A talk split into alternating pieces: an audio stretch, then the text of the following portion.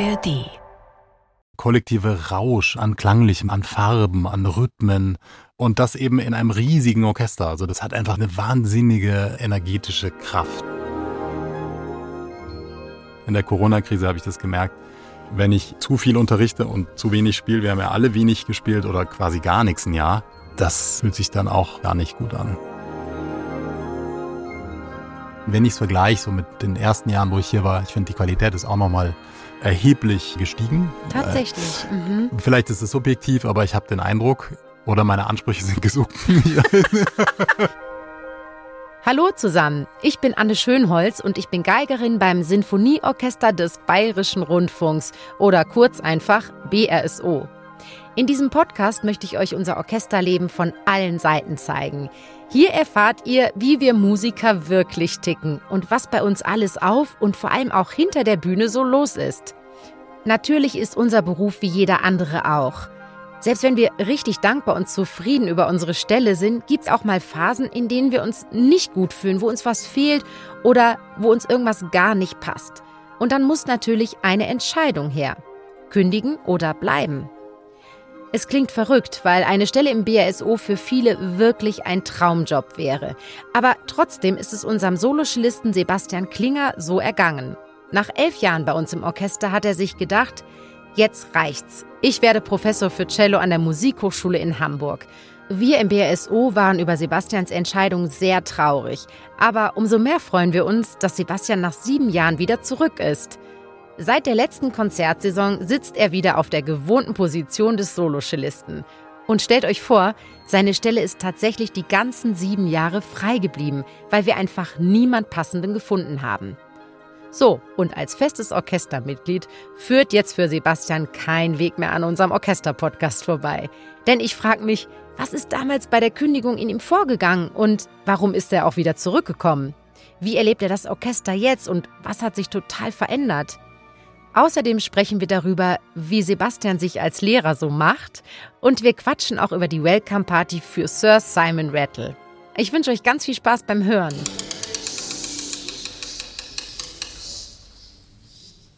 Ja, Sebastian, herzlich willkommen. Ich freue mich sehr, dass du da bist. Dankeschön, ich auch. Eine große Ehre. Es ist auch immer wieder schön, dass wir hier außerhalb des Orchestertrubels sprechen können. Und ich finde, Trubel gibt es gerade eine ganze Menge im BASO, weil nämlich eine wirklich besondere Saison begonnen hat. Hm. Die erste Saison mit Sir Simon Rattle als unseren Chefdirigenten. Erzähl mal, wie erlebst du gerade diese Zeit im BASO? Aufregend. Für mich aufregend, aber ich glaube auch kollektiv aufregend. Also man, man spürt, dass diese Energie, was Neues fängt an und das geht natürlich von ihm aus. Also man weiß gar nicht, woher der die Energie hernimmt, weil sein Terminkalender so so durchgeht. Aber in der Probe und im Konzert ist immer so eine unglaubliche Präsenz und so eine Suggestivkraft auch geht von ihm aus, finde ich sehr beeindruckend. Ja, wenn du von Suggestivkraft sprichst und von so einer persönlichen Ausstrahlung mhm. auch, dann muss man sagen, dass du auf deinem Posten als erster Soloschlist das Ganze auch noch unmittelbarer erlebst als ich vielleicht. Denn du sitzt, würde ich sagen, manchmal echt nur ein, zwei Meter ja. von den Dirigentinnen und Dirigenten entfernt. Sag mal ganz ehrlich, das ist wirklich sehr dicht und nicht jeder und jede da vorne sind so sympathisch wie Sir Simon mhm. Rattle. Wünschst du dir manchmal ein bisschen mehr Distanz zu diesen Menschen da vorne? Mm, also es ist einerseits, andererseits. Es gibt natürlich äh, diese Energie, die kann man wirklich spüren, ja, das ist toll und das überträgt sich sofort. Ist ja auch unsere Aufgabe, vorne genau das zu übertragen, was die Dirigenten zeigen, Dirigentinnen zeigen und das sozusagen nach hinten weiterzugeben. Also das ist einerseits gut, andererseits, was du sagst, das stimmt, das gibt's manchmal. Also dass man sich zu sehr in diesem Energiefeld bewegt und nicht immer ganz frei fühlt dann, ja das stimmt, das gibt's. Man muss ganz objektiv sagen, dass du als erster Soloschlist im BASO eine Bombenstelle hast, um die dich wahrscheinlich auch viele Cellistinnen und Cellisten beneiden. Mhm. Trotzdem hast du 2015 die Entscheidung getroffen, diese Stelle aufzugeben, um in Hamburg an der Musikhochschule eine Professur anzunehmen. Mhm. Wie es zu dieser Entscheidung kam, wie sich das Ganze angefühlt hat und wie du dich heute fühlst, darüber möchte ich gerne natürlich heute mit dir ausführlich sprechen. Unsere Folge heute heißt deshalb auch zwischen den Stühlen. Mhm. Ja. Und in deinem Lebenslauf steht das so formuliert. Sebastian Klinger folgte 2015 dem Ruf auf die Cello-Professur an die Hochschule für Musik und Theater in Hamburg. Sebastian, was bedeutet das Ruf, Berufung? Gab es da wirklich so einen Anruf und man hat dir gesagt, Herr Klinger, Sie können sofort diese Stelle haben, kommen Sie einfach her. Nein, nein, nein, so ist es nicht. Das heißt im Hochschulkontext so. Also eine Berufung, die, die funktioniert nicht einfach so, dass äh, dich jemand anruft und sagt so, jetzt komm mal, sondern es gibt an Hochschulen eigentlich immer, wenn eine äh, Stelle frei wird, eine, eine Professurstelle, dann wird es ausgeschrieben und dann braucht es ein sogenanntes Berufungsverfahren. Und in diesem Verfahren wird dann eben ermittelt, wer dafür in Frage kommt. Und das geht eben auch über eine Art äh, Probespiel. Also das ist, besteht nicht wie im Orchester aus einmal spielen, sondern da geht's eben um einen Teil Recital, also mit Klavier oder Solo. Dann wird vorunterrichtet, zwei verschiedene weite Studenten, ja, und meist Bachelor und Master mhm. in verschiedenen Entwicklungsstufen, ja, damit man sieht, wie unterrichtet jemand. Und dann gibt's noch ein kleines Gespräch, ja, was wir ja auch im Orchester nicht haben großer Unterschied zum Orchester. Ja. Und da geht es auch darum, die Persönlichkeit kennenzulernen, aber auch, wie man sich diese Aufgabe wirklich de facto vorstellt, wie man die ausführen will. Wie viel genau. wird man präsent sein? Genau. Ganz entscheidende Fragen dann für eine Hochschule. So ist es, aber auch manchmal ganz pragmatische. Zum Beispiel in meinem Fall können Sie sich vorstellen, nach Hamburg zu ziehen. Kann ich mir weiterhin vorstellen. Das hatte eben, wir sind ja immer hier geblieben bisher. Das hatte mit den Kindern zu tun die da rauszureißen, da war irgendwie nie der richtige Zeitpunkt hier Jedenfalls zu deiner Frage mit dem Ruf. Es wird eben ermittelt dann, wer ist Erstplatzierter, Zweitplatzierter, Drittplatzierter und dann geht man eben auf den Erstplatzierten zu und steigt in sogenannte Berufungsverhandlungen ein. Also so, das ist so ein bisschen Fachdeutsch. Deshalb steht da äh, Ruf. Man könnte es auch einfach sagen, äh, Sebastian Klinger ging ähm, dann und dann auf die Cello-Professur. Oder gewann oder die Professur. Letztendlich ist es schon eine Form von Gewinnen, auch wenn da andere Faktoren dazugehören, als das jetzt stimmt. das reine Spiel, wie du genau. gesagt hast. Aber eben, das ist äh, in der, in der Sprache sagt man nicht gewinnen, sondern man sagt eben, man hat den Ruf okay. dahin, dahin bekommen und Deshalb steht's da so. Okay, jetzt habe ich das verstanden. Man muss aber ja auch mal sagen, bei uns im Orchester gibt es schon Berufungen. Und da mhm. läuft es eigentlich ja. so. Vielleicht hat es mich deshalb irritiert. Ja. Wir haben ja durchaus diese Fälle im BSO auch gehabt, wo ja. wir einen Spieler, eine Spielerin aus einem anderen Orchester, mhm. meist sind es dann Solopositionen, mhm. extrem brillant fanden und dann mhm. gesagt haben, möchten Sie diese Stelle haben? Und da muss das Orchester 100 Prozent dahinter stehen, aber dann gibt mhm. es eine Berufung ohne Probespiel. Das stimmt, das gibt's auch an Hochschulen. Ähm, das macht man manchmal mit sehr bekannten, bedeutenden Leuten, dass man die fragt, kannst du dir vorstellen, hier für so und so viele Tage im Jahr ähm, eine, eine Art Gastprofessur oder so zu haben, dann, dann geht das auch. Okay, aber das ist nicht diese volle, das, das umfangreiche nicht, Aufgabe als Professor. Nein, mhm. also vielleicht gibt's das auch so manchmal, dass jemand nicht vorspielen muss, aber die Regel ist es nicht. Ja. Okay, du hast dich also beworben gehabt mhm. und dann hat das geklappt. Mhm. Irgendwann war diese Option also da. Was ja. ging dir durch den Kopf und wie hast du diese Entscheidung gefällt? War es sofort klar, mache ich? Oder es gibt ja viele Faktoren dazu bedenken. Doch war schon klar, mache ich, weil im Vorfeld denkt man ja darüber nach, was will man und wie soll es weitergehen.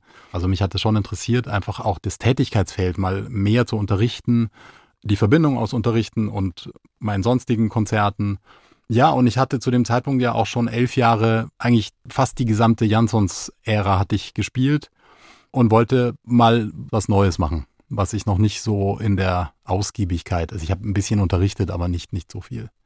Aber ganz ehrlich, nach elf Jahren, auch wenn es unter Jansons war und das bestimmt fantastische Jahre mhm. waren, natürlich, ich habe sie teilweise ja auch miterlebt, ja. hat man dann auf irgendeine Weise auch mal so klingt's jetzt, ein bisschen die Nase voll. Ich meine, wir sagen hier immer, das ist unser Traumberuf. Viele machen das ihr ganzes Leben, ihr ganzes Berufsleben. Ja. Was war das genau, was dann dir vielleicht auch mal gereicht hat im BSO?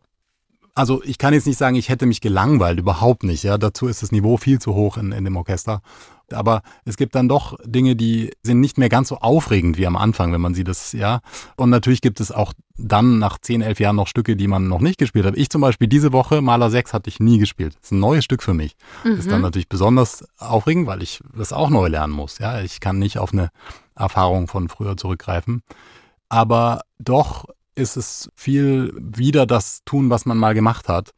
Und das wollte ich zumindest mal kurz unterbrechen durch eine andere Tätigkeit, durch ein anderes Feld und auch das, was ich natürlich an Erfahrung in den Besetzungen, die ich am Cello eigentlich fast alle abdecke, das auch weiterzugeben an, an die jungen Menschen.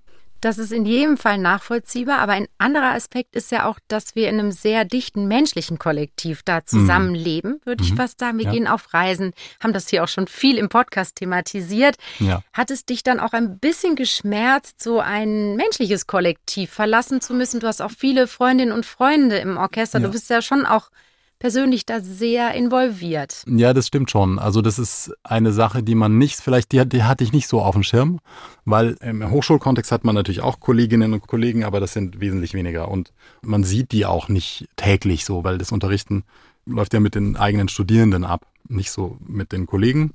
Das ist schon ein Punkt, der dann erstmal weg ist, ja. Andererseits muss man sagen, 2015 war, war das Jahr, wo unsere Zwillinge geboren wurden. Und ehrlich, also ich habe nie gedacht, ich bin jetzt irgendwie einsam oder. Man muss oder, sagen, es sind die Töchter also, drei und vier, ja, große Familie. Genau. Und ja, die, vier Töchter habt ihr. Mhm. Genau, und inzwischen sind die kleinen acht und die große 17. Also das ist äh, jetzt auch schon wieder ein Weilchen her. Aber damals war das wirklich sehr viel auch in der Familie einfach zu, zu tun und da zu sein. Und da war so viel los, also immer zu Hause, dass ich mir, und in der Hochschule auch, dass ich eigentlich ganz froh war, wenn ich mal irgendwie meine Konzerte ganz alleine irgendwo wo war, wo man dann eben nicht ständig in Gesellschaft ist, ja.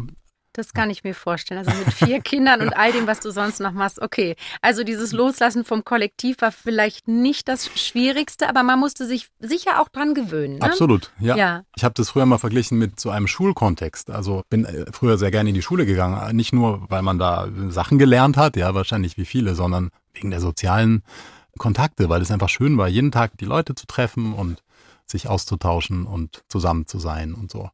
Ja, und Tournee ist eh wie Klassenfahrt. Das haben wir schon äh, Tournee ist absolut völlig. ja. Okay, schön, dass ich ein bisschen was schon über diese Entscheidungsfindung von dir erfahren habe. Und den Cellisten Sebastian Klinger, also den Sebastian auf dem einen Stuhl, den kenne ich ja zum Glück schon ganz gut. Ich darf dich auch öfter mal mit kleinen Soli hören. Jetzt möchte ich aber gerne noch den Professor Sebastian Klinger besser kennenlernen, denn das Thema ist heute zwischen den Stühlen, also dich auf dem anderen Stuhl mhm. möchte ich jetzt noch ein bisschen befragen. Ich gehe mal davon aus, du hast es auch schon gesagt, dass dir das Unterrichten wirklich ganz, ganz viel bedeutet und dass du das liebst. Aber was ist es genau? Du hast eben gesagt, das Weitergeben dessen, was man kann. Reicht das? Was ist es wirklich, was dich daran so begeistert? Nein, das ist ein Aspekt davon. Aber der eigentliche Aspekt, also wenn es wirklich sich so sinnvoll anfühlt, dann ist es in den Stunden, wo man Studentinnen, Studenten vor sich hat mit Werken und man geht da wirklich rein und man, man arbeitet an allem ein bisschen gleichzeitig. Also das ist ähm, weder jetzt reine Technik, reine Phrasierung oder Artikulation. Äh, also es ist immer immer ein, ein Wechselspiel aus allem, was ja ein Musiker auch ausmacht. Und es ist auch sehr viel Psychologie dabei.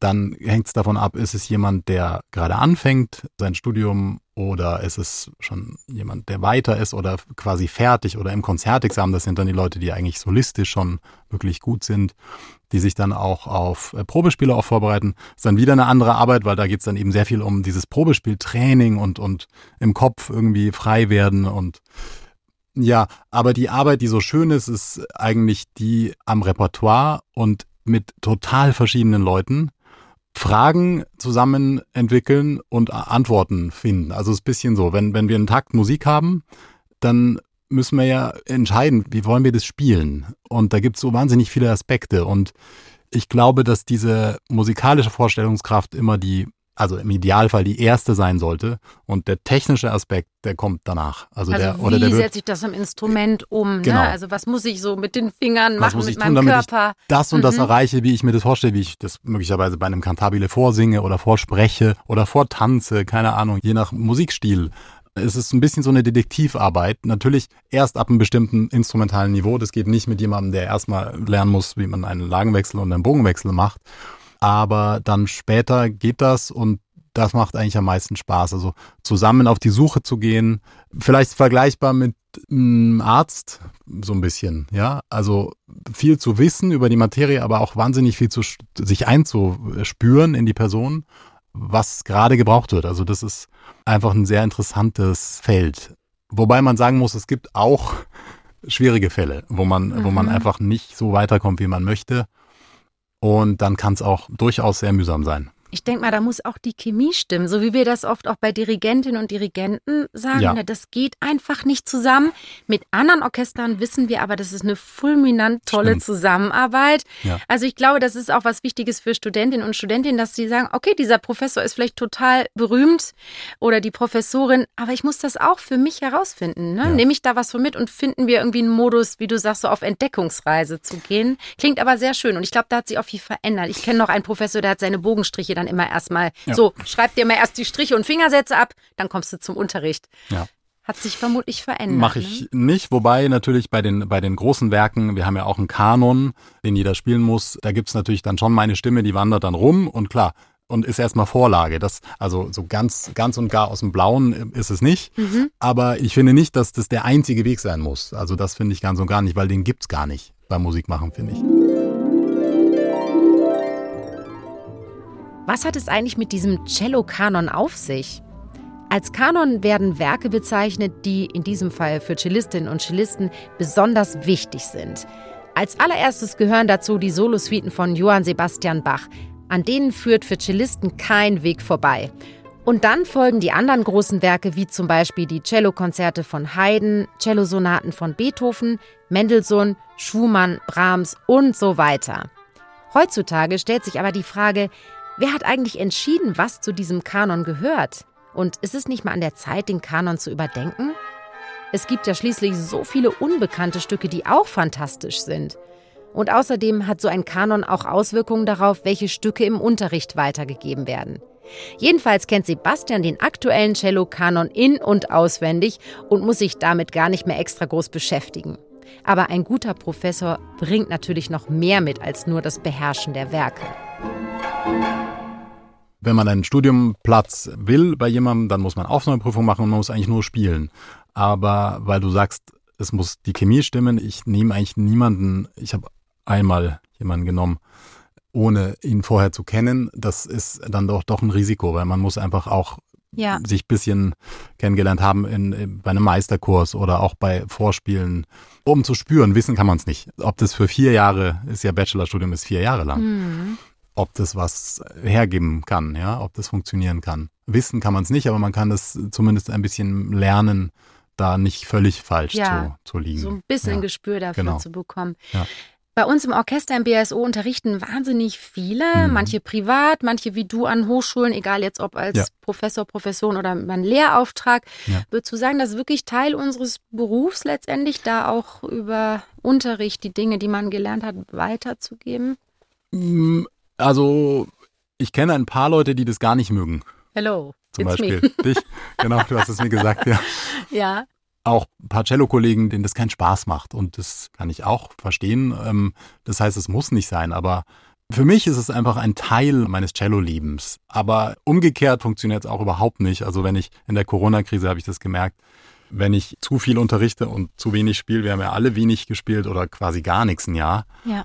Das äh, fühlt sich dann auch gar nicht gut an. Ja. Also ich muss das hier schon noch mal kurz korrigieren. Also ich unterrichte sehr gern Kammermusik, ja. Und auch nicht so prinzipiell finde ich das scheußlich, aber so diese Kontinuität und zu wissen, man hat ja schon auch eine Verantwortung, egal eigentlich, ob bei einer Anfängerin oder einem Anfänger oder einem Mhm. fortgeschrittenen Schüler, dass man da was aufbaut. Ganz ehrlich, mir fehlen da einfach die Nerven. Und irgendwie, ich muss auch sagen, ich finde es wahnsinnig anstrengend. Das muss man ja auch mal sagen. Ich bin nach Ja. einer Unterrichtsstunde völlig erledigt. Ja. Es wird die ganze Zeit eine so krasse Aufmerksamkeit von dir verlangt. Ich weiß nicht, also, oder mich strengt es in jedem Fall einfach. Ja, sehr. das ist, du hast völlig recht. In meinen ersten Monaten, Jahren vielleicht, war ich so nach Unterrichtstagen, die waren bei mir dann sehr lang, weil ich ja Mhm. immer extra für den Unterricht gereist bin oder auch immer noch tue, ja, dann tue ich es halt komprimieren und da war ich sowas von platt. Also ich wollte dann auch immer noch Leute irgendwie treffen, Freunde in Hamburg nie gemacht, weil ich Echt? einfach nicht, nicht mehr Ja, das beruhigt mich. Ich dachte Ja, nur, mich das- strengt das. Nein, nein, es, es, es wird dann schon besser, weil man bestimmte Sachen dann mit weniger Aufwand hinbekommt. Aber klar, wenn du was verändern willst, du musst dran. Das Ja, ist, das ist Auch mit schon. einer wirklichen Intensität. Genau. Ne? Ja. Sebastian, nimm uns doch mal ein bisschen in diesen Alltag eines Professors mit, zumindest in deinen. Ich kann mir vorstellen, das ist bei jedem natürlich auch ein bisschen anders. Mhm. Als Orchestermusikerin und Musiker, um mal diesen Aspekt zuerst zu nennen, muss man sich ja wirklich auch immer auf jedes Programm vorbereiten. Wir müssen das zu Hause üben. Wir sollten auch eine Idee davon haben, wie die Werke klingen, uns vielleicht mal das Stück angehört haben. Wie bereitest du dich denn vor? Also du sagst, das Unterrichten an sich ist sehr intensiv. Mhm. Bereitest mhm. du dich auf die Studentinnen und Studenten vor oder sagst du, na, ich gucke jetzt einfach, was heute los ist? Äh, nee, also ich weiß, woran jeder gerade arbeitet. Und es ist so, dass ich die meisten Stücke, die kommen, aus diesem Cello-Kanon kenne. Also es gibt durchaus immer wieder auch Stücke, die bringen meine Leute und die kenne ich nicht oder auch, auch neue Werke. Und da muss ich mich dann natürlich einarbeiten. Ja. Es hängt wirklich von der Literatur ab. Total. Und du weißt ja immer, was du denen aufgibst und was so gerade über die Wochen und Monate gearbeitet wird. Das heißt, bei genau. manchen musst du wirklich richtig dich vorbereiten und anderes ja. kannst du selber einfach aus dem FF und kannst wirklich spontan unterrichten. Verstehe ich das richtig? Genau, weil, weil ich das Stück kenne und die Struktur des Stückes und die Schwierigkeiten ähm, und sehr wichtig finde ich auch, um bestimmte Sachen ordentlich zu unterrichten, dass man eine Spielerfahrung auf der Bühne hat. Also, dass man nicht nur das theoretisch erfasst, sondern dass man einfach das oft gemacht hat. Weil du aber eben darüber gesprochen hast, dass doch viele sich auf Probespiele vorbereiten. Mhm. Ist das jetzt wirklich der übliche Weg, wenn man sich als Studentin oder Student bei dir zum Beispiel bewirbt, haben die denn wirklich alle vor, ins Orchester zu gehen? Ich meine, so viele Stellen gibt es überhaupt nicht. Mm, alle wahrscheinlich nicht, aber ein Großteil schon. Und das ist bei Cello zumindest auch nicht so abwegig. Also mhm. was heißt jetzt Orchester? Es gibt ja auch kleinere Orchester oder Ensembles. Aber Cello ist ja erstmal nicht unbedingt nur ein Soloinstrument, gar nicht. Das ist ein Bassinstrument eigentlich. Und ich finde auch gerade das wahnsinnig interessant, dass man eben einerseits diese Bassfunktion, mit Bassfunktion meine ich nicht nur harmonische Funktion, sondern auch zum Beispiel rhythmische Funktion. Also was man an rhythmische Impulse nach hinten weiterzugeben, oftmals auch zusammen mit der Bassgruppe, die sehr weit weg sitzt. Diese Sachen sind unglaublich toll und anders in der Anforderung, als wenn man jetzt ein Dvorak-Konzert als Solist spielt. Also es sind völlig verschiedene Tätigkeiten. Wenn man im Streichquartett Cello spielt, wieder völlig mhm. anders. Mhm. Also das sind wirklich verschiedene Arten zu spielen. Und ich glaube, das ist entscheidend, dass man erstmal, wenn jemand sich für Cello-Studium interessiert, dass man abfragt, okay, was, was interessiert dich denn äh, für später? Was willst du machen? Also ich finde das immer so krass, weil wenn man mal einfach rechnet, wie viele Studentinnen und Studenten es auf die jeweilig existierenden Stellen gibt, dann ist vollkommen klar, dass nicht jeder eine Stelle bekommen kann. Mhm. Und deshalb finde ich so wichtig, wie du gerade beschreibst, auch diese Möglichkeiten aufzumachen. Was kannst du noch mit dem jeweiligen Instrument ja. machen? In welchen Formationen? Und finde ich schön, dass du das anscheinend auch versuchst, dieses Spektrum aufzumachen und damit Klar. auch andere Be Berufsfelder zumindest äh, optional so aufzumachen. Das halte ich für sehr wichtig, weil sonst ist ja eine genau. Lebensenttäuschung eigentlich vorprogrammiert, muss man ja sagen. Es muss ja auch nicht für jeden erstrebenswert sein. Vielleicht möchte gar nicht jeder in einem BRSO oder genau. was weiß ich wo sitzen. Ne? Das ist ja auch durchaus möglich. Ja, so den, den Sinn mit der Musik im eigenen Leben zu finden, also das ist eigentlich erstrebenswert. Da sprichst du schon eine Komponente an, die ich auch wahnsinnig spannend beim Unterrichten finde oder mir das so vorstelle. Du hast eben schon erwähnt, es ist eine ganz spezielle Situation beim Unterrichten, weil man ja nur zu zweit im Raum ist. Das muss man nochmal ganz klar sagen, so anders als bei anderen Studiengängen. Hm. Wir hatten ja auch zwar Vorlesungen und die gibt es auch heute noch, Musikgeschichte und ja, Tonsatz, ja. wo man sich so durchgeschummelt hat. Aber diese eigentliche Instrumentalausbildung, die findet zu zweit in einem Raum statt. Oder, oder eben zu dritt mit Klavier. Das oder schon, wenn dann mal wenn noch Korrepetition ja, dabei ist, was ja. schon auch häufiger vorkommt. Oder eben andere Studierende, die zuhören. Oder so. Das, Aber ich meine, schon viele, viele Stunden ist ja, man da zu zweit stimmt, und es ist durchaus eine wirklich, ich finde wirklich auch eine intime Situation, weil wir spiegeln ja auch immer durch unser Spiel ganz viel von unserer Persönlichkeit, Klar. auch Unstimmigkeiten, die man gerade mit sich selber hat. Wie oft hast du das Gefühl, dass du als Professor tatsächlich auch so ein bisschen psychologische Aufgaben übernimmst oder eine echte Vertrauensperson bist? Erzähl mal von diesem Bereich des Berufs als Professor. Ja, also wenn es ums Spielen der Werke geht, gibt es ganz viele psychologische Aspekte, die ich dann eben vermitteln kann, weil aus meiner Erfahrung mit den entsprechenden Werken. Das betrifft aber dann eher den Moment des Musikmachens mit dem Werk.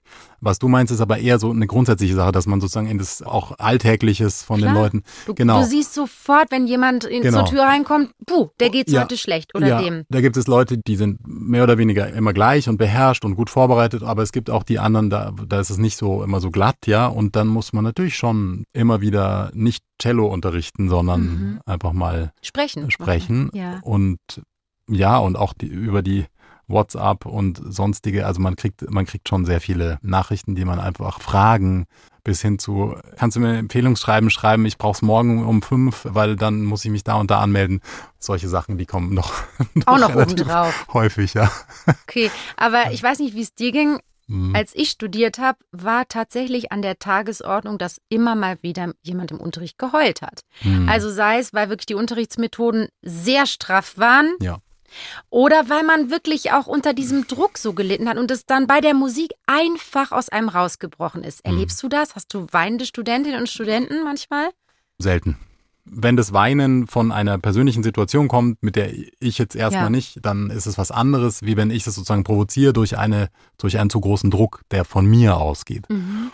Und das versuche ich eigentlich zu vermeiden, weil es wird jetzt sehr lang wahrscheinlich, wenn ich da aushole. Es gibt so zwei verschiedene Grundphilosophien beim, beim Unterrichten. Das eine ist wirklich das Autoritäre, was sozusagen die allgemein anerkannt als russische Erziehung, dass man Druck macht und die Leute üben und üben und üben und die aller, allerbesten, die werden immer besser und halten den Druck stand und werden deshalb immer besser, weil sie natürlich üben wie wahnsinnig über Jahre und dann eben so eine wahnsinnige Qualität erreichen. Und die andere Methode, übrigens, die gab es in Russland auch, ich möchte jetzt nicht irgendwie, Nee, nee, an, ja, das betitelt Ähm, man tatsächlich häufig so, ne? Als äh, betitelt man so ein bisschen- russische Schule. Hier hat Genau. selber Anton Barachowski auch im Podcast erzählt. Also, Zum Beispiel, genau. Ja, Aber mein, mein zweiter Lehrer nach Heinrich Schiff, der Boris Bergamentschikow war, kam ja auch aus Petersburg und kannte das sehr gut und der, der wurde selbst auch so erzogen, aber er selbst hat nie so unterrichtet. Und ich glaube, dass mein Unterrichtsstil eher seiner ist, nämlich eben nicht bei jeder Note zu sagen, das musst du tun, Mhm. sondern den Studenten, die Studentin das machen zu lassen, was erstmal da ist und dann Anregung zu geben. Was könnte hier noch mehr oder ja, aber eher in, in Form von Fragen und die Antworten müssen die liefern oder eben zum Klingen bringen, ja. Aber wie vorhin schon gesagt, das geht nicht in jedem Stadium. Also wenn, wenn jemand noch nicht so weit ist, dann muss es natürlich auch um Instrumentales gehen. Und da gab es schon manchmal einfach sehr faule. Wenn es um Etüden geht oder so, ja, dann ist es nicht so musikalisch, dann muss man sie einfach üben. Und wenn jemand dann das äh, nicht macht, dann, dann natürlich muss man dann ein bisschen nachhelfen. Aber grundsätzlich ist mir diese, diese zweite Form wesentlich lieber. Ich glaube, die ist dann auch bei den Leuten, wo das funktioniert, viel stärker. und gesünder. Gesünder, ja genau. Muss man auch klar sagen, ne? Bei so einem Dauerdruck. Genau, aber, aber ohne Druck geht's eben auch nicht. Und am besten ist eigentlich, die Leute machen sich den Druck selber, weil sie einfach einen hohen Anspruch an sich selber haben, eine große Disziplin, über Monate, Jahre am, am besten, einen großen Willen, jeden Tag das Nötige zu tun. Und dann geht's auch wirklich aufwärts. Es gibt so Leute. Ja. Ja, die Entwicklung ist ja total unterschiedlich. Sehr, ja. Aber ich finde das schön, was du sagst, weil diesen Anspruch, das Anspruchsdenken sozusagen zu platzieren bei den Studierenden, das kann man ja gut. Und dann ist da eigentlich der Druck, der positive Druck, dass Mhm. man diesen eigenen Ansprüchen gerecht wird, ist ja dann was Schönes und nicht was, wo, Absolut. ne, also es ist ja völlig andere Herangehensweise. Genau. Und trotzdem ist die Messlatte gleich hoch, also bei den beiden Methoden. Aber man möchte sie aus einer anderen Motivation heraus Ganz erreichen. genau. Und das finde ich klingt deutlich schöner. Ja, zwischen den Stühlen ist heute unser Thema. Jetzt hast du schon sehr schön über den einen Stuhl, den Professorenstuhl erzählt. Aber seit einem Jahr hast du den anderen Stuhl auch wieder voll im Griff. Du bist wieder zum Glück zurück als unser erster Soloschlist im BRSO. Was für eine Sensation, dass die Stelle noch frei war, Sebastian. Ja. Also ich meine, sieben Jahre. Mhm. Überleg mal, wir haben diese Stelle sieben Jahre nicht besetzt. Mhm. Unglaublich. Hast du das immer ein bisschen verfolgt? Vielleicht Ja, auch also- mit diesem Gedanken gespielt, dass ich möchte nicht, dass diese Tür komplett zugeht. Hast du geschaut, haben sie jemanden genommen oder Naja, nicht? das, darauf konnte ich nicht spekulieren, weil ich musste Mhm. ja kündigen. Wenn man kündigt, ist man raus. Das wäre ja Wahnsinn, wenn ich irgendwie gedacht hätte, oh, ich kann da jederzeit zurück. Das, nee, spekulieren nicht, das- aber man kann hoffen. Ja, genau. Also ich habe ja nach meinem Weggang eigentlich regelmäßig noch die Jansons-Tourneen gespielt und auch andere Projekte immer mal wieder. Und habe es wahnsinnig genossen, weil ich natürlich das Orchester kannte, es war vor der Haustür, es, war, es ist sowieso immer eine tolle Qualität. Mhm. Ja, und dann war die Jansons-Ära zu Ende und Corona fing an. Und dann war eigentlich nach einem Jahr Corona und nicht mehr beim BR spielen. Also ein Jahr habe ich das erste Mal seit Ewigkeiten keinen einzigen Ton Symphonieorchester gespielt. Und da wurde mir klar, das jetzt gar nicht mehr zu machen, das äh, fühlt sich nicht gut an. Und das war der entscheidende Moment. Und das war eigentlich Moment. der entscheidende mhm. Moment. Ja, eigentlich eine, eine Aushilfe beim NDR Elbphilharmonieorchester. Also ich, ich helfe nicht bei anderen Orchestern aus, habe ich eigentlich nie gemacht, aber in diesem Jahr, nämlich 21 mhm. oder 20, nein, 20 muss es gewesen sein. Da haben die mich kurzfristig angefragt. Ich war in Hamburg und Maler 4 und ich habe gesagt, ja, warum nicht? Interessiert mich. Ich hatte so lange nicht gespielt. Und da habe ich gedacht, eigentlich wäre ich ja bescheuert, wenn ich das jetzt nicht wieder, wieder eine Weile mache, weil es so toll ist, ja. Und mhm. dann kam der Kontakt eigentlich wieder zustande und die Idee, das zu kombinieren. In der Musikerwelt ist es tatsächlich üblich, dass wir verschiedene Tätigkeiten miteinander kombinieren. Das macht ja den Beruf auch so vielseitig und spannend. Eine Hochschule profitiert zum Beispiel von den wertvollen Erfahrungen eines Orchestermusikers, der aus eigener Erfahrung weiß, worauf es ankommt, wenn seine Studenten sich zum Beispiel auf ein Orchesterprobespiel vorbereiten. Das Orchesterleben ist allerdings mit dem wirklichen Solistendasein nicht gut kombinierbar. Zum einen ist es zeitlich eigentlich nicht realisierbar und dazu kommt noch, dass Instrumentalisten nicht so gerne als Solisten engagiert werden, wenn sie im Orchester angestellt werden. Dann sind sie in der Kategorie Orchestermusiker untergebracht und aus dieser Schublade als Solist rauszukommen ist ganz schön schwierig. Aber mit diesem Problem hat Sebastian nicht zu kämpfen. Ja, und jetzt versuche ich das. Ich, ich bin selber gespannt, weil ich habe dieses beide äh, zur gleichen Zeit noch nie gemacht. Das ist natürlich äh, dann doch auch sicher manchmal sehr viel, mhm. zusätzlich zu meiner zahlreich großen Familie. Aber gerade ist es sehr schön und freue mich. Ich will auch unbedingt natürlich noch mehr über dein Comeback wissen. Mhm. Aber davor, lass uns doch mal ein Spielchen spielen, Sebastian. Ein Spielchen? Ja. Spielst du eigentlich gerne? Also ich meine nicht Cello, sondern ja, Gesellschaftsspiele. gewisse Sachen schon, ja. Meine Kinder spielen sehr gerne mit mir ja. im Sommer. Machst du gern ja. so Spieleabende? Damit kannst du mich erjagen, ehrlich gesagt. Komm, lass ja, uns nächsten Mittwoch einen Spieleabend machen. Nee, Spieleabend nicht, das machen wir nicht. Nee. aber die Kinder, die, die fragen halt, ja, aber mit Uno spielen oder Rummikub oder so und dann, dann ist es immer sehr schön. Ja. Das ist super. Ja, früher habe ich das auch gern gemacht, aber jetzt so, ich meine, ich weiß ja nicht, wenn mich Leute jetzt für Mittwoch für ein Spiel anfangen, ob ich dann Lust drauf habe. Ich weiß, es muss eben. spontan kommen, genau. oder? Ja. Ich hoffe, du hast jetzt echt spontan Lust zu spielen. Wäre sonst doof, wenn nicht. Okay. Ich, weiß, ich, weiß, ja nicht, was das für ein Spiel ist. Ich weiß es auch nicht. So, das macht nämlich nicht. immer unsere tolle Redakteurin. Ich ah. bin jetzt auch ah. gespannt. Also das Spiel heißt natürlich zwischen den Stühlen mhm. und wir wollen mit diesem Spiel noch besser herausfinden, wie entscheidungsfreudig du bist. Das sind ja schon große Lebensentscheidungen auch gewesen, mhm. die du da getätigt hast. Ich lese dir ein paar Situationen vor und du kannst aus mehreren Antwortmöglichkeiten wählen. Situation Nummer eins. Nach dem Konzert geht's mit Kollegen ins Restaurant um die Ecke. So gehst du mit der umfangreichen Speisekarte um. A. Die Speisekarte schaue ich mir schon vorher im Internet an, dann habe ich ein paar Stunden Bedenkzeit. Oder B. Ich entscheide spontan aus dem Bauch heraus, der weiß immer, was mein Körper gerade braucht. Oder C, ich nehme einfach das Gericht, das mein Kollege auch bestellt. Da muss ich mich nicht selbst entscheiden. Ja, B, natürlich. Tatsächlich? Und musst du nicht lang überlegen? Bist du da wirklich so sehr. Ich, äh, ich glaube, ich esse sehr einseitig. Ähm, wirklich? Ja. Was isst du immer? Ja, halt italienisch. Nee, nee, nee. Nee, eher italienisch nicht zu aufwendig, äh, sophisticated, wahnsinnig viele Zutaten und so. Das ist eher nicht. Also weißt ich, du noch, wie wir in Asien so diskutiert haben? Das fällt mir jetzt ein. Ja, da habe ich gesagt, warum soll ich diese bescheuerten Fischeier essen? Ja, das ist ja, ja, ekelhaft. Und ich habe sie dir empfohlen. Ja, das war nicht einseitig. Da hast du gesagt, Anne, man soll die Dinge immer erst zehnmal probieren zehnmal essen, bevor man überhaupt weiß, ob sie einem schmecken. Da habe ich gedacht, was soll ich mir denn jetzt zehnmal diese blöden Fischeier reinziehen? Echt, das habe ich gesagt. Ich ja. glaube, das habe ich gelesen. In der Kindererziehung heißt es das, dass man Geschmäcker, die man noch nicht kennt, muss man 18 Mal probiert haben. Und dann kann man erstmal überhaupt entscheiden oder, oder sich erinnern, kennt man das ja. Irgendwie so. Aber da gibt's ganze Bücher drüber. Ich, ich weiß nicht. Das ist nicht mein, äh, nö. Ich Nee, ich entscheide eigentlich recht, recht schnell, glaube ich. Okay. Ja, ich habe die Fischeier auch nicht 18 Mal runtergekriegt. Das ging einfach. Also du isst die weiterhin nicht. Nee. Nee. Okay, Situation Nummer zwei. Du hast zwei Konzertanfragen als Solist und Kammermusiker für denselben Tag. Wie entscheidest du dich? A. Wenn möglich, versuche ich beide Konzerte unter einen Hut zu bekommen. B. Ich kann mich nicht entscheiden und sage beides ab. Oder C. Ich spiele dort, wo das Catering besser ist. Vielleicht Ja, sollten wir hm, Catering mit keine- Gage ersetzen. Keine eindeutige, eindeutige Antwort. Genau, eigentlich da, wo es mich künstlerisch am meisten reizt. Das kann also Solo, aber auch Kammermusik sein, je nach Stück. Mhm. Und ja, und der Gagenaspekt ist auch nicht ganz unbedeutend. Ja, also da schauen wir dann gleich mal, Oder wie muss wir ich ganz das eindeutig jetzt antworten? bewerten. dann eher eins wahrscheinlich. Ah, Ja, dann lieber ist Aber ja auch sehr künstlerisch beides zu machen. sehr, ja. genau. Okay, Situation Nummer drei. Du bist übermorgen auf der Welcome Party mit Sir Simon Rattle eingeladen. Was ziehst du an? A, das mache ich tagesformabhängig und entscheide natürlich spontan. Oder B, ich weiß jetzt schon, dass ich mich tausendmal umziehen werde und letztlich doch nicht zufrieden bin. C, ich hoffe, meine Frau ist dabei und hilft mir. Dann kann nichts schiefgehen. Ich A, weiß deine Antwort schon. Ah, ganz genau. klar A. Ja. Ja.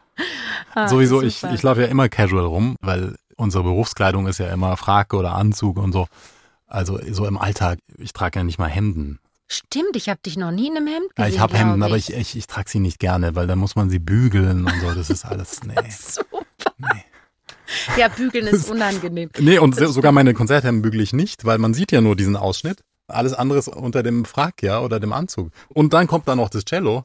Also da oben ist ja, Du gibt's siehst keine das Falten. wirklich gar nicht bei euch. Aber weißt du, was wirklich lustig ist? Der Schuss kann total nach hinten losgehen. Ein Kollegen, der hat das auch so gemacht. Der hat gesagt, ich bügel doch nur einmal so diesen Strich vorne, den man sieht. Und dann Ja. war es so heiß, dann war Ansage, Ah ja. Jacketts ausziehen. Und Mhm. dann saß der wirklich in einem total zerknüllten Ding da. Ist Naja, auch nicht so gut, ja. Ja.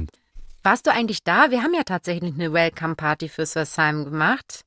Und Ja. fandest du es nett? Ja, das war super. Ich kann, das war ja in dem Fraunhofer, Mhm. das ist ganz nah, wo wir wohnen. Und Mhm.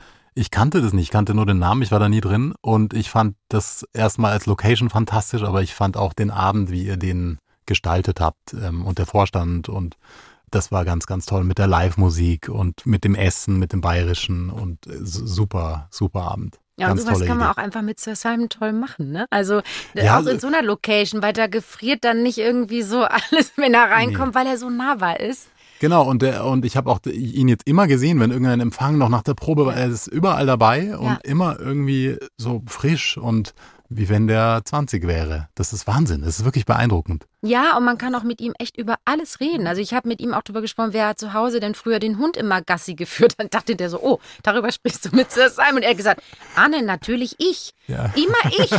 Und ich fand das so lustig. Also hinterher dachte ich, wow, ne, der ist ein Superstar, muss man sagen. Und man Mhm. kann sich mit dem wirklich auch über, weiß ich nicht, einen verschimmelten Joghurt im Kühlschrank unterhalten. Also wirklich, das ist, okay, es war ein blödes Beispiel. Okay. Nächste Situation. Auch die letzte Situation, also konzentrier dich. Du bekommst die einmalige Gelegenheit, Soloschlist in New York zu werden und das ohne Probespiel. Nimmst du die Gelegenheit wahr? A, ohne mit der Wimper zu zucken. In New York wollte ich schon immer leben. B, da muss ich erstmal drüber schlafen. Oder C, ich lasse den BSO-Orchestervorstand für mich entscheiden. Die freuen sich über ein neues Aufgabenfeld. Hm. Das wäre schon interessant, mal eine Weile da reinzuschnuppern, weil es so völlig ja anders ist, die, die Orchesterkultur da.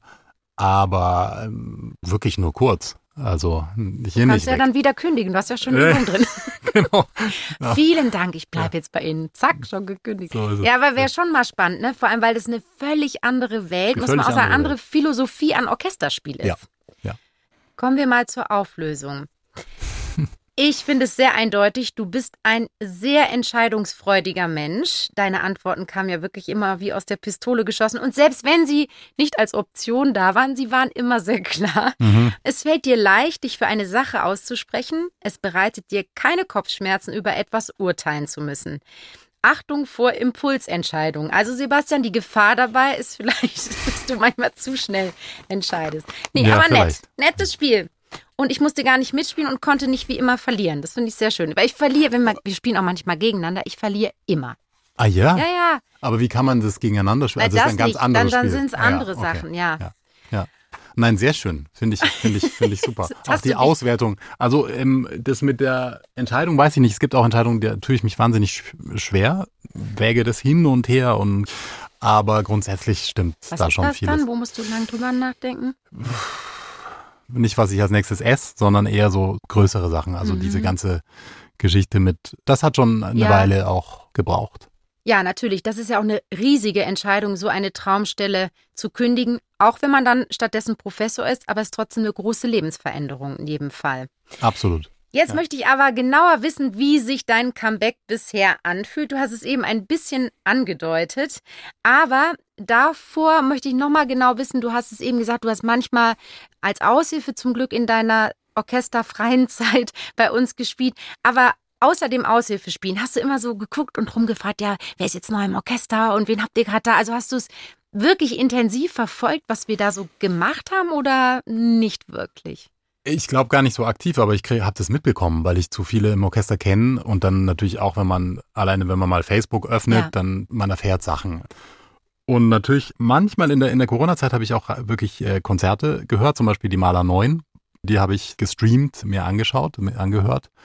Mit Mm, Rattle. Mit. Rattle, ja. Mhm. Ja, also ich habe schon ähm, das verfolgt, ähm, aber jetzt nicht täglich oder so. Das ist nicht extrem, aber das ging nie irgendwie. Ich habe das nie irgendwie weg weggehalten, ganz und gar nicht. Nein, nee, ich habe ja auch äh, eben wie schon gesagt diese Aushilfen immer noch sehr sehr genossen und eigentlich erst mit diesem gar nicht mehr machen dachte ich, da fehlt mir echt was, weil das ist so eine entscheidende Tätigkeit im Cello-Leben. Ja, da haben wir ja wirklich Glück, dass du quasi diese Entzugserscheinungen hattest. Und das war ja, Ja. auch wirklich so eine ja, Gesamtlebenslage von vielen von uns durch Ja. die Corona-Zeit. Und ich glaube, da haben viele nochmal einen ganz anderen Bezug zu ihrem Beruf, zu ihrem Alltag bekommen und auch eine andere Wertschätzung für manches. Hm. Also haben wir echt Schwein gehabt, dass du zurückgekommen bist und wir sind unglaublich glücklich natürlich darüber. Aber wie fühlt sich's jetzt für dich an? Es ist ein Jahr jetzt und es ist auch vieles natürlich passiert. Jetzt Mhm. gerade ist Rattle neu da. Kannst du schon so ein bisschen sagen, wie ist dein Comeback bisher gelaufen? Schön. Also ich äh, genieße es, weil es einerseits das ist, was ich kenne, aber es ist auch ganz, ganz viel Neues. Also es gibt ja auch nicht nur Sir Simon Rattle ist neu und diese ganze Energie, die er mitbringt, sondern auch viele Kolleginnen und Kollegen im Orchester sind neu. Ich finde auch, also wenn ich es vergleiche, so mit den ersten Jahren, wo ich hier war, ich finde die Qualität ist auch nochmal erheblich gestiegen. Tatsächlich. Mhm. Äh, vielleicht ist es subjektiv, aber ich habe den Eindruck, oder meine Ansprüche sind gesunken. Durch deine ganzen schlechten Studentinnen Genau, und genau. Studenten. Nein, das war natürlich ein. Scherz. äh, wer weiß, ja. Und ähm, insofern ist es ein totale, ja, also es fühlt sich an wie eine Bereicherung und ich muss es nur schaffen können. Also das ist so ein bisschen die, die Angst, dass ich das beides nicht gebacken krieg, aber ähm, es fängt ja jetzt auch gerade erst an. Aber die, die ganze Euphorie jetzt mit dem Beginn mit Sir Simon, das ist schon wirklich was ganz Tolles.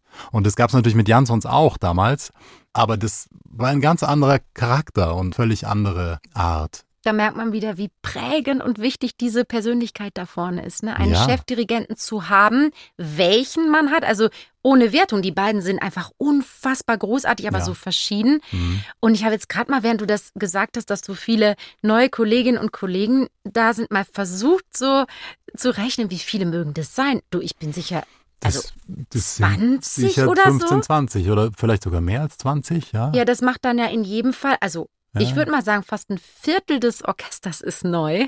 Also wir sind Mhm. über 100 Leute. Mhm. Schon eine enorme Veränderung. Wenn man Ja. mal überlegt, was jede einzelne Persönlichkeit auch in diesem Kollektiv so, ne, jeder ist dann auch eine neue Freundin, neuer Freund, neuer Impulsgeber und vielleicht auch manchmal ein neuer Problemmensch. es gibt ja alles. Sebastian, du hast dich so schön als Professor beschrieben, eben wie du da rangehst und welche Philosophie da für dich ganz wichtig ist. Wie würdest du dich eigentlich selber auf dieser Solo-Position des Soloschlisten im BASO beschreiben? Weil auch da hat man ganz viele verschiedene Möglichkeiten, so eine Stelle auszufüllen. Wie charakterisierst du dich selbst? Das ist eine gute Frage, weil Einerseits muss man natürlich spielen die Stimme, ja, mit der ganzen Gruppe, manchmal Soli, du hast es schon gesagt. Aber die Funktion ist eigentlich, sehe ich so, dass man Impulse möglichst gut weitergibt nach hinten anhand der eigenen, dann beim Spielen Körpersprache. In den Proben kann man natürlich auch Sachen ansagen, aber das kommt ja meistens dann sowieso von den Dirigent, äh, Dirigenten. Eigentlich ist es eine Vermittleraufgabe. Mhm. So sehe ich das. Also, finde ich schön, weil eigentlich ist es ja de facto eine Führungsposition, finde ich aber sehr schön, wenn du Führung in dem Fall eigentlich als Vermittlung mm, siehst. Absolut, weil ich so kann ja ich dich nämlich auch. Ich kann ich ja nicht, sagen. ich kann mhm. ja nicht irgendwas äh, machen und das ist aber gar nicht konkurrent zu dem, was derjenige vor mir, eben, die mhm. sind ja mhm. direkt vor mir. Wir haben es schon schon besprochen, weil die Celli ja meistens innen sitzen. Also mittendrin im mittendrin, Klangkörper also und frontal zum Dirigenten. Frontal zum Dirigenten mhm. und direkt vor ihm und Insofern, das ist keine freie äh, Zone, aus der ich einfach irgendwas führen kann. Das geht überhaupt nicht. Bei und, mir ist auch keine freie Zone. genau. Sei ganz beruhigt. Und, und, daher, und, und daher ist es immer ein Weitergeben und auch ein Miteinander machen, weil es hat auch viel mit Ausgleichen zu tun. Mhm. Oder eigentlich die Mischung aus Aktion und Reaktion. Also ich muss wissen, wo muss ich absolut was führen und wo muss ich mitmachen. Da geht es ja dann nicht darum, dass man möglichst sich profiliert vorne, sondern da geht es eigentlich darum, dass dass die ganze Gruppe klingt wie eine Stimme, ja, also diese Homogenität im Klang. Und wenn man da zu viel dann vorne tut, dann ist es wieder nicht homogen. Ja, das ist schon wichtig, also dass es wirklich eine Einheit wird. Aber natürlich, die Freiheit, die man hat, wenn man eine Bach-Suite spielt, hat man nicht. Aber das hast du zum Glück ja dann noch ein bisschen in deinem auch. anderen Leben. Genau, und ich genau. finde es sehr schön, dass sich jetzt ein Teil deines Vokabulars, als du die Solostelle beschrieben hast mhm. und was für dich die wichtigen Aufgaben sind, sich gedeckt hat mit dem, was du auch über deine Professur gesagt hast, so ein Geben und Nehmen und viel reagieren ja. und äh, ja, und ich denke, dass da auch viele Parallelen gibt und dass du einfach auch du bist und so agierst du als Professor und natürlich nicht als komplett anderer Mensch dann auf deiner Position als erster solo Wahrscheinlich, ja. Ich kann nur sagen, dass wirklich ich auch beobachtet habe, wie das Orchester und deine Gruppe, die Cello-Gruppe, buchstäblich aufgeatmet hat und nochmal zu einer ganz anderen Homogenität wiedergefunden hat, ab dem Moment, wo dein Comeback hier wieder begonnen hat. Ja, ich, schön, wenn du das, ich, ich kann das natürlich nicht so total, wissen, aber total. das ist schön, wenn du Ich freue mich persönlich auch riesig und ich hoffe, dass wir jetzt gemeinsam noch lange diese Euphorie der neuen Ära Rattle genießen werden. Und ich hoffe, dass du nicht so oft zwischen den Stühlen sitzt, sondern dich auf beiden Stühlen gleich wohl fühlst. Und ich danke dir sehr für das schöne Gespräch. Ich danke dir und ich habe ganz großes Vertrauen, dass das jetzt eine sehr schöne Zeit und gute Zeit wird. Freue mich sehr darauf. Wie ihr ja inzwischen schon wisst, rufe ich in jeder Folge unseren Chefdirigenten Simon Rattle an und stelle ihm eure Fragen. Und ich muss sagen, ihr sendet uns wirklich super spannende Fragen zu und ich bin jedes Mal mega gespannt, was Simon Rattle so antworten wird. Hi Simon, hier ist Anne. Aha, what a surprise. Simon, ich habe mal wieder eine Frage aus unserer Podcast-Community an Sie. Was ist denn eigentlich das schönste Kompliment, was Sie jemals bekommen haben? Oh, it's it is hard to say.